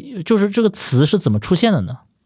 嗯，这个其实因为我们现在留下来的词其实是歌词，嗯，然后我们要看透过现象看本质，这个宋词的出现其实跟它后面音乐的变化。是它的根本原因，就是 我们如果说要举一个宋词之前的一个可以对照的例子的话，可以用汉乐府来看，就是汉乐府跟宋词，它最大的变化就是音乐的变化，就是。汉乐府它的音乐系统其实是相和调、无声息曲啊，当然这个到了唐代也失传了，呃，慢慢慢慢的失传了。然后呢，宋词它的音乐系统其实是外来的西方音乐，当时叫燕乐，然后是那种中亚的那种就是琵琶呀这样的一些乐器，呃，所代表的那个就是中亚音乐。然后这个音乐系统的变化也导致了歌词和音乐关系的变化。像之前，如果说唐诗或者乐府要配乐的话，是先有歌词，其实歌词就是诗啦，是，然后再配那个音乐，再配那个香河调或者无声戏曲。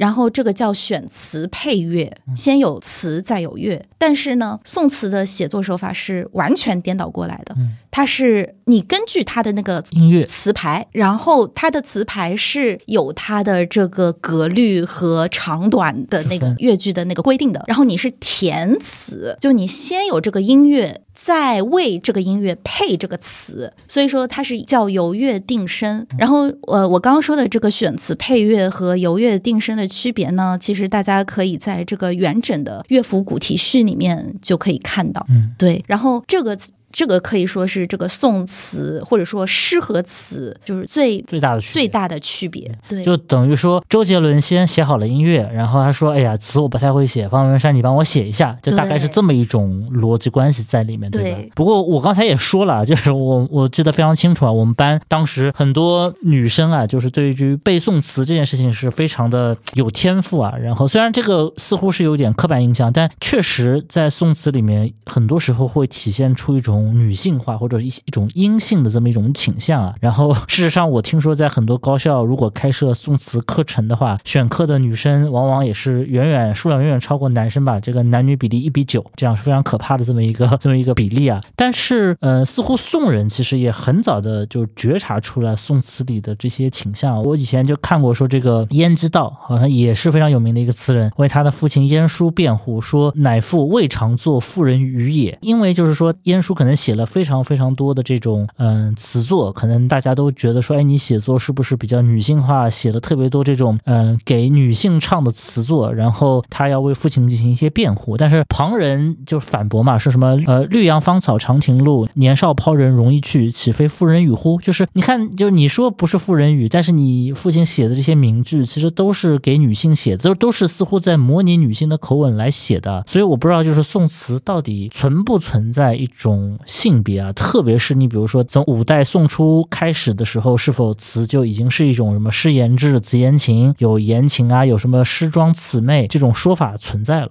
嗯，我觉得回答这个问题可以从两方面来看，就是一个是关于词的内容，一个是关于词的这个写作方式，这两方面来看，就是你看那个词的内容，确实可能现存百分之九十的词的内容都是写男女之情的。嗯，宋人特别喜欢用词来写这方面的情感，这个跟唐传奇的现象比较像，就是。唐代的，特别是中唐时期、盛唐、中唐时期的传奇，经常会写一些不为世俗所接受的，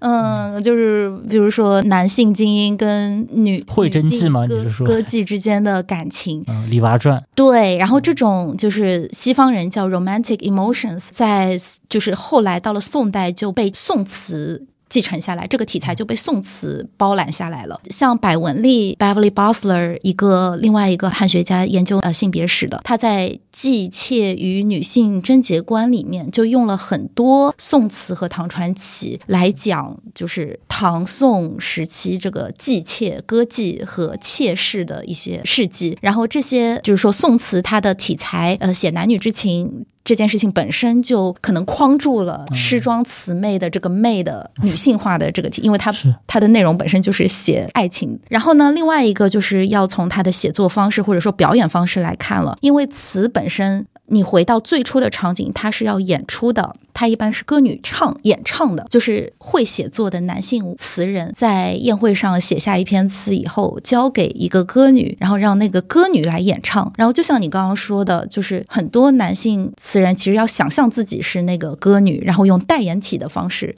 以女性口吻，男子做归音来。创作宋词，然后这个传统其实，在《花间集》呃当中已经被确立下来了。然后，所以说大家会觉得，就是说，好像呃诗装词媚，感觉诗是男性化的一种写作，但词是一种女性化的写作。但是，我们又要回到了那个苏轼的以诗为词这这个话题了。就是苏轼，当然苏轼之前也有人做过，但是苏轼是非常标，就是非常标榜自己一定要以一个第一人称我的形式来写。词他写的，我当然不知道，就是大多数我们最熟悉的东坡词都是他自己写的，都是他自己。然后有人就是用全宋词做过检索，就是发现苏轼之前的全宋词里面的词出现了八十八个“我”我这个字，然后这个“我”呢，在这个八十八个词里面，大多是一个女性的口吻，但是在苏轼东坡词里面，就苏轼一个人就。出现了六十六个我啊，老夫聊发少年狂，就是我是吧？多情应笑我，就是这个我。早生华，而且他这六十六个我全部都是他自称自己，没有一个是代言代言女性女性口吻的。对，然后从他开始，就是一点点的，就是可能也跳出了这个好像只能写男女之情的这个束缚。然后这个也是就是后人说的这个宋词士大夫化的结果。还有一点呢，就是苏轼他当然可以写那种呃写自己的豪放词，但像晏几道、像周邦彦。他其实他们的词很多也是写男女之情的，但是他们的男女之情是写的是他们自己哦，对那个女性的相思，哦就他们不再是就是那个口吻是男性的，对，就写的是一个恋爱中的男性。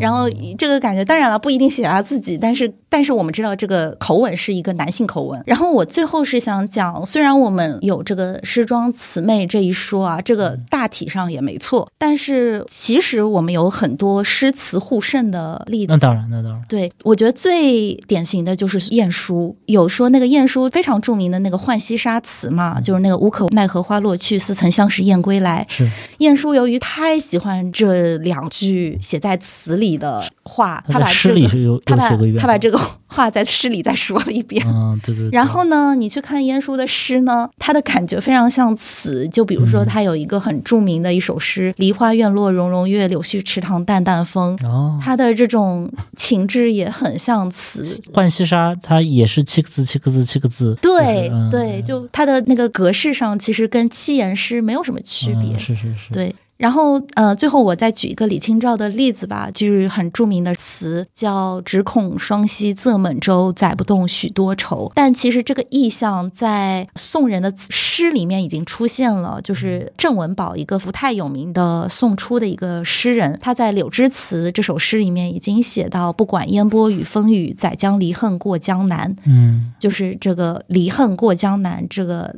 不过感觉还是只恐双溪舴猛舟，载不动许多愁，感觉意趣更加对，更加对，嗯是的，是的。不过词这种文体在我们的刻板印象当中啊，确确实实是第一是还是与言情与这个阴柔联系在一起啊。但是词里面也有一个非常著名的二分法嘛，就是所谓著名的这个豪放与婉约啊。一说豪放，就是这个苏辛啊，苏轼、辛弃疾啊。然后这个著名的一个段落就是说，应该是宋代余文豹啊，在这个《推荐序录》里面说说东坡在玉堂有牧师善欧，然后因问我词比柳词何如？就是苏轼在问别人说我的词和柳永的词相比怎么样？对曰，就是底下的人回答道：柳中郎词，柳永的词只好比十七八女孩儿执红牙板唱，杨柳岸晓风残月，学士词须关西大汉执铁板唱大江东去。似乎在那个时候的人就认为说这个苏轼啊，这个大江东去，浪淘尽，千古风流人物，包括像我们刚才说的这个老夫聊发少年狂，包括像之后辛弃疾的这个金戈铁马，气吞万里如虎，都是一些非常豪放的词啊。但是另外一派可能就是类似于像这个姜夔、柳永、李清照啊，就可能词写的比较婉约。但是好像学术界一直对这个豪放婉约的这个二提法是有些争议的。我不知道这个宋词里面是不是真的存在所谓的这么一个二分法。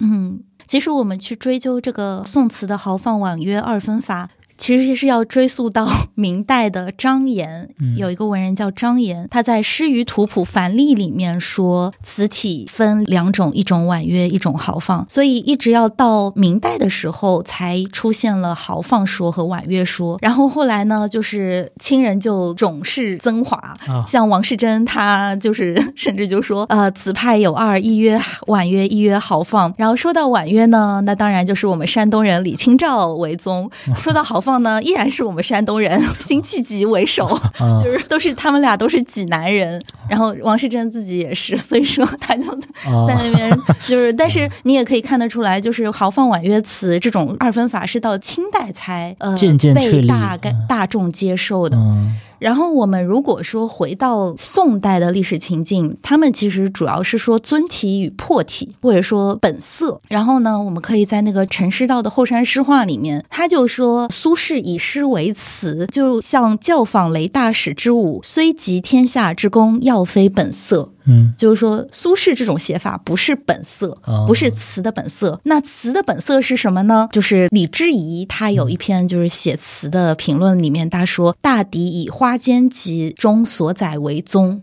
啊就是说，宋人他会觉得词的正宗就应该像《花间集》这样写。然后呢，那个苏轼的这个不是本色词。嗯。对，嗯，我记得很很久以前，我看这个青年歌手大赛嘛，就里面有一个歌手就是唱了一首歌，然后因为那个呃青年歌手大赛分三个组别嘛，美声组、通俗组和这个民族唱法组，一共分三个组别。然后就是有一个歌手就是自己类似于说他是通俗唱法的，但是他的唱法非常的民族唱法式，然后在现场就引起了专家的一些争论嘛。那有些专家认为说这个民族唱法就是在通俗歌曲里面也可以有，有些专家就认为说这两者是截然不同的，你这个组就分的有问题，我不能给你打分。然后正好他们举了一个例子，就是这个《好汉歌》，歌就是刘欢唱的这个《好汉歌》。那《好汉歌》当然是一个很通俗的作品了，但是刘欢的唱法其实是很民歌式的那种唱法在里面。然后好巧不巧，这个刘欢老师也在现场做评委，他应该是通俗组的评委。然后刘欢老师就说，这个音乐的题材里面，它总有一些地方是不太分别的。你不能因为有一首好汉歌，我用民族唱法来唱一首通俗歌曲，就认为说这二者是一样的。但也不能因为我因为这么唱就不对，这个不能因歌废唱，也不能因也就不能因为学术分类来废除我这个歌的合理性。但也不能因为一首歌说这两者是完全等同的。我觉得是不是就有一点点像你刚才说的这个豪放婉约，就是苏轼以他这个豪放的写法来写，但并不代表说宋词里面就是百分之五十的词是豪放的，然后百分之五十是婉约。对，我觉得就是豪放婉约，它当然是一个比较方便的标签化的一个对标签化的一种理解。当然，它跟其实就是豪放婉约，归根结底还是跟音乐有关系。嗯，但是呢，我们也不能够就是被婉约是正宗这种想法所束缚。因为我们知道，我们现在知道，就是我们有花间集五代花间集以前的曲子流传下来，流就是那个敦煌词集、云妖集杂曲子。然后你去看那个唐代时候的那种杂曲子，就就其实是后来的词，是它的风格其实非常多样的，而且就是说，他既有男性口吻，也有女性口吻，然后很多都是那种很通俗的小曲儿，所以你不能够说他所有的词都是婉约词。然后到了花间集，它其实是一种对词的规约，然后最后历史是选择了宋词往走了这条道，对，走了这条道。但其实花间集之前它的可能性是很多的。哦，是这样子。嗯，不过我们上一期聊唐诗的时候就聊到了这个《唐诗三百首》里面有许多。多伪作嘛，然后流毒至今啊，然后还那当然也有些听众在我们的评论区里面也跟我们产生了一些就是比较良性的一些争论吧。不过刚才好像你也说啊，就是李清照的词在流传的过程当中也混入了一些这个伪作，能讲一讲这方面的情况吗？嗯，好的。我觉得就这个问题，其实艾朗诺的《才女之泪》里面已经有非常，我觉得是非常精彩的分析了。然后艾朗诺他的做法其实非常简单，就是他把现存的大概七十多首易安词吧，就戏名与李清照的七十多首易安词。做了一个年代上的文本追溯，对文献追溯。然后呢，他根据这个文献追溯，把它分成了四类。第一类，我我们可以说是核心易安词，或者说最可靠的易安词。这个第一类其实就是李清照的同代人曾造，他编了一部词选叫《乐府雅词》，一一四六年编的。然后他在这个《乐府雅词》里面收录了二十三首易安词。这二十三首易安词，基本上没有人会否认它的可靠性，因为是同代人。对，因为是同代人，所以艾朗诺在他的书里面把它归类为第一组核心易安词。第二组词呢是见于南宋文献的易安词，就最晚到南宋晚期。但是这组词里面其实有一些就是争论啊，就因为有一个选集叫梅苑，然后它这个梅苑以梅作为主题，然后收了关于梅的这个诗词，它里面这个易安词的问题会比较大一点。是，但不管怎么样，就是说这个是第二组是最。晚期限到南宋晚期，然后第三组呢，其实就是到元代，就是鉴于元代文献的书玉词，然后在这里就是出现了一个非常关键的词集，呃，毛晋本书玉词，就毛晋他在一六三零年刊刻了，其实应该是现存最早的课本书玉词，然后他号称自己刊刻的是。一三七零年的书玉词抄本，所以说是一个元末明初的一个抄本的本子，但是其实我们也不知道是真是假，而且就是说，就算是真的是一三七零年，那其实已经距离李清照两个世纪了。对，所以说就是说这是第三组，就是说建于元代的，呃，毛晋本它虽然刻于十七世纪，但是它号称自己是十四世纪的抄本，而且这边要补一个这个就是书籍史上的一个常识背景，就是说到了明代。以以后，虽然就是明代礼教大方，对于女性的压抑是变得更为深重嘛，但是毕竟那个时代就是这个商品经济比较发达，对于这个而且刊刻业也比较就是书籍出版业也比较发达，所以有非常非常多的书籍出版。然后女性闺阁诗作为可能当时这个文人士大夫家族女性里面希望能够阅读消遣的一种书籍，也是需求量变得猛增，所以那个时候出现了一大堆的一些伪作，就是本身来讲，从唐代、在宋代能够流传下来的女性写作，其实数量并不多。但是对于明代人来讲，我们上期就批评了很多明代人啊。我们上一期关于唐代诗歌的选本问题上，里面就批评了很多明代人。但对于明代人来讲，唐宋女性写作流传下来太少，根本不成问题。流传太少，那我们就编嘛。所以当时就出现了大量的假托唐代，甚至一些宋代的女性的文学作品，就是现编的那个词的那个所谓叫 register 吧，就是它的一些语言风格完全不像唐宋人写的，更像是他们临时雇了一些男性的文人，然后幻想出一个女性会怎样词作的这么一种幻想，然后编成了书。可能我觉得你说的这个，就当然他也会有类似，或者他自己本人主观意愿上不太想，但是他可能客观上中招了的这种情况。他的那个抄本也没有流传下来，但是你说的这个明清时期的这个伪书 大量出现的现象，就是脱名于唐宋人的这个诗词作品的现象，其实在易安词也有里面也出现了。然后艾朗诺把所有在明清文献中才出现的易安词就归为了第四类，嗯就是他把这个四类是这个可靠性逐一递减。然后呢，如果说你单看它的核心易安词，或者说只看它第一组和第二组的话，你就会发现，呃，像那个雀把青梅嗅这样的，呃，比较是比较常见的那种闺怨词，就几乎都出现在啊，几乎啊，就说几乎在第一、第二组里面没有，几乎都是明清时候才出现的。对，然后像有一首艾朗诺老师非常喜欢举例子的，就是什么卖花单上买的一支春欲放，然后说什么云鬓写赞，图要娇郎比鬓堪，就是就是在卖花的时候买了一朵花插在自己头上，然后问自己的老公说画好看还是我好看，就差不多这种词。啊，这也是一 就是。哦，所以所以清代人就开始问这种问题了。反正这两首就是都是在明清文献才出现的。啊，好吧，嗯，嗯，行，稍微补充一下这个宋代女性写作的这个一些除去李清照之外的一些信息。就是我们作为学者，其实确实会反思为什么女性宋代女性的作品流传下来的那么少。然后呢，现在的学者基本上是说有两个主要观念促成了这个没有留存于世的，就当时人的观念。一个是觉得女性她应该博览群书，她应该通读经典，但她不应该写作。嗯，就是女性应该只读不写。然后这种观点的代表人物就是司马光。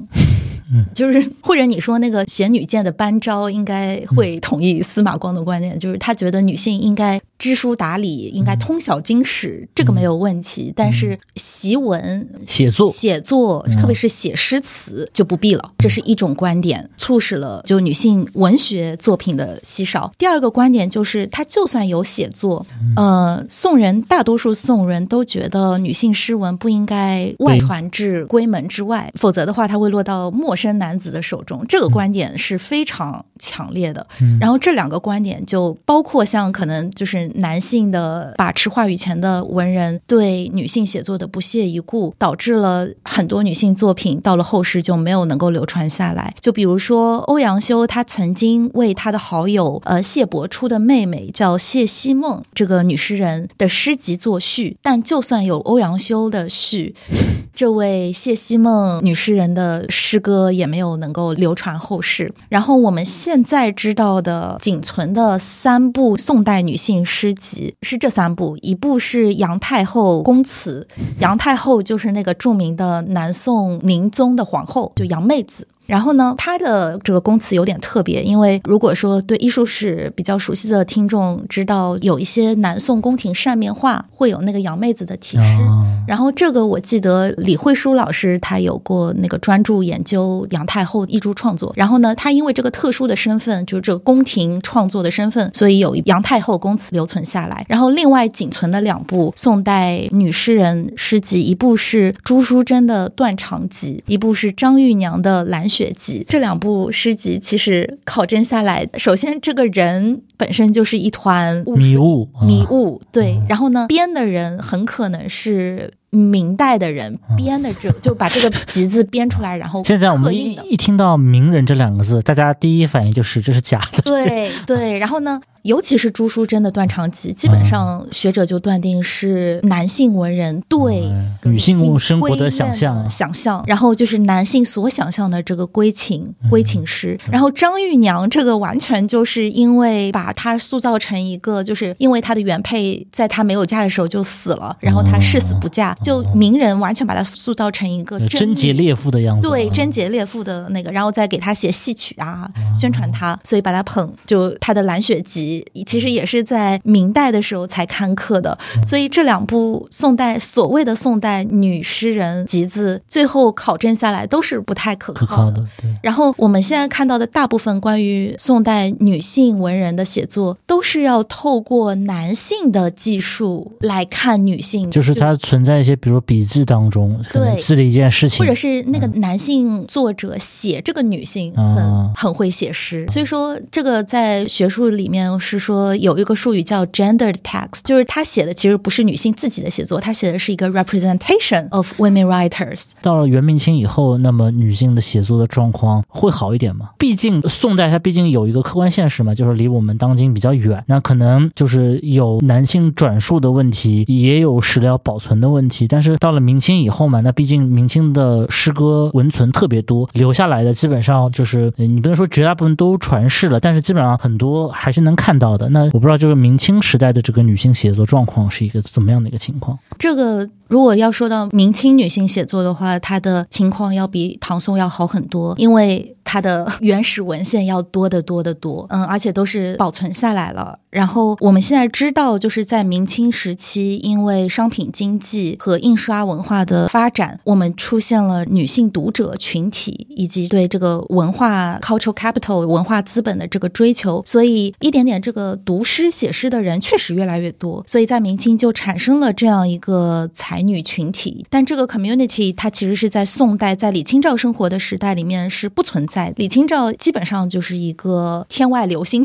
般的存在。是。然后呢，我觉得关于明清才女的写作，其实我可以推荐大家看，就是一些其他的研究明清才女文化的一些，比如说高妍仪的《归属诗》。其实这本书可以和伊佩霞的《内伪》《The Inner Quarters》相对读。然后他们就是一个是写宋代女性生活，一个是写明清才女现象。这两本书有一个我自己自认为有。一个就是共通之处吧，就是他们有一个内外界限的打破。女性她是怎么样作为一个大家闺秀，在家庭内部发生的作用，和一个公共领域内，就是其实像所谓的歌妓文人，她主要活动的场域其实是在士大夫的宴会里面。然后高妍仪的书，其实她就是把这个内外给打通了，她把一种家居式、社交式和公众式的女性写作给打通。就是其实这种内外到了明清时期，它的界限是越来越模糊。的，然后这个也是为什么就是明清才女变得越来越可见的原因，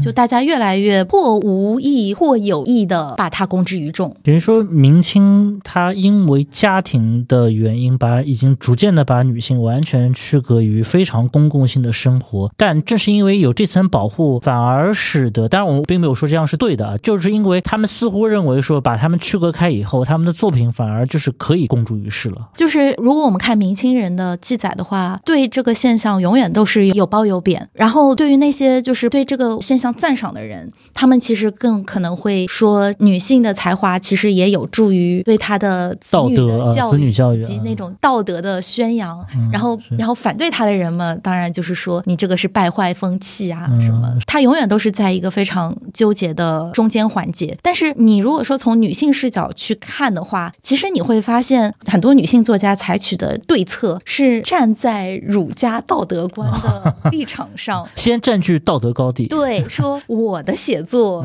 是为了要 弘扬这些正能量，呃，三从四德的，呃，就是我写的这个主题都是非常贴合这个正统观念的。先假装被规训了。对对对对，你就可以看到他们在这个秩序观念中来回横跳的。嗯对，不不过我觉得好像似乎到了南宋中晚期以后，似乎对于李清照的评价也不是特别高。我看那个陆游好像在就是给他的夫人孙氏写的墓志铭的时候，然后里面就写到说，好像他太太就是孙氏家里面很多人认为说，哎呀，这个呃小孙你很有才华，似乎可以跟李清照相比肩。然后孙夫人好像回了一句话说：“才藻非女子事也。”就是写诗词这种事情不是女子的事情啊。似乎好像到了南宋末年年以后，这个李清照就哪怕在女性的同人当中，对于李易安是否应该写词这件事情，还是会有一些就是负面的观点啊。对，这个就是宋代跟明清时期这个历史情景完全不一样的地方。就宋代大部分的女性同胞，其实并不会像李清照走的那么远。你刚刚说的事情，其实是更加，我觉得他对李清照的这个反对态度是更加直接尖锐的。是李清照她自己说我要收你为徒，然后那个孙夫人哦这样子啊。就说婉拒了李清照，他说才藻非女子事也。然后你就可以看出李清照确实在宋代的作为一个女性词人是挺孤独，多么一个对，是挺孤独的一个存在。但是就像我说的，她好像起码我从他的词里面读，觉得他挺享受这种孤独的。然后我比较我觉得挺好，对。然后我比较欣赏的也是他这种 特立独行啊。对，然后他其实确实对自己的文学是有追求的，然后他甚至有一首所谓的豪放词，他有一首词《渔家傲》，他是这首词，因为我非常喜欢。他下一阙是说：“我报路长皆日暮，学诗漫有惊人句。九万里风鹏正举，风休住，蓬舟吹去三山去。”他其实是说自己好像梦游到了天庭，然后就做了一场梦，觉得跟那些天仙学诗，然后向往着一直在天中遨游的蓬州吹取三山去的这样一个仙境。当然，这个仙境我相信是一个就是整天喝酒吟诗的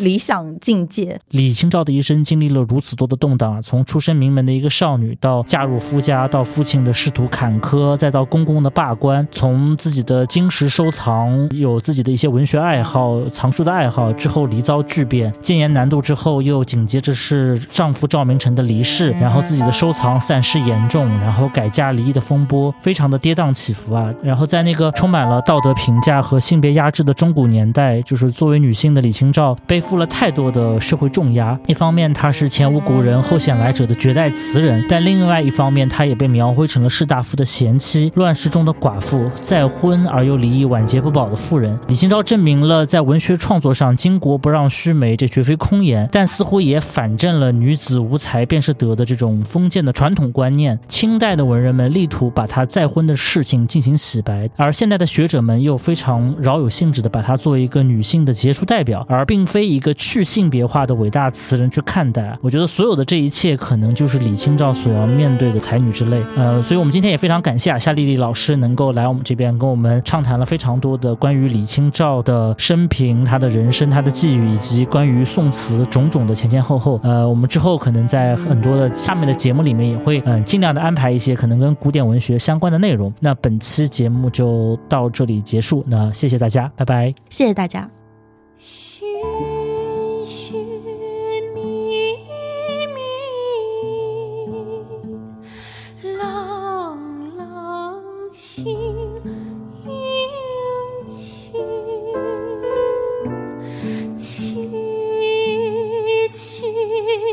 好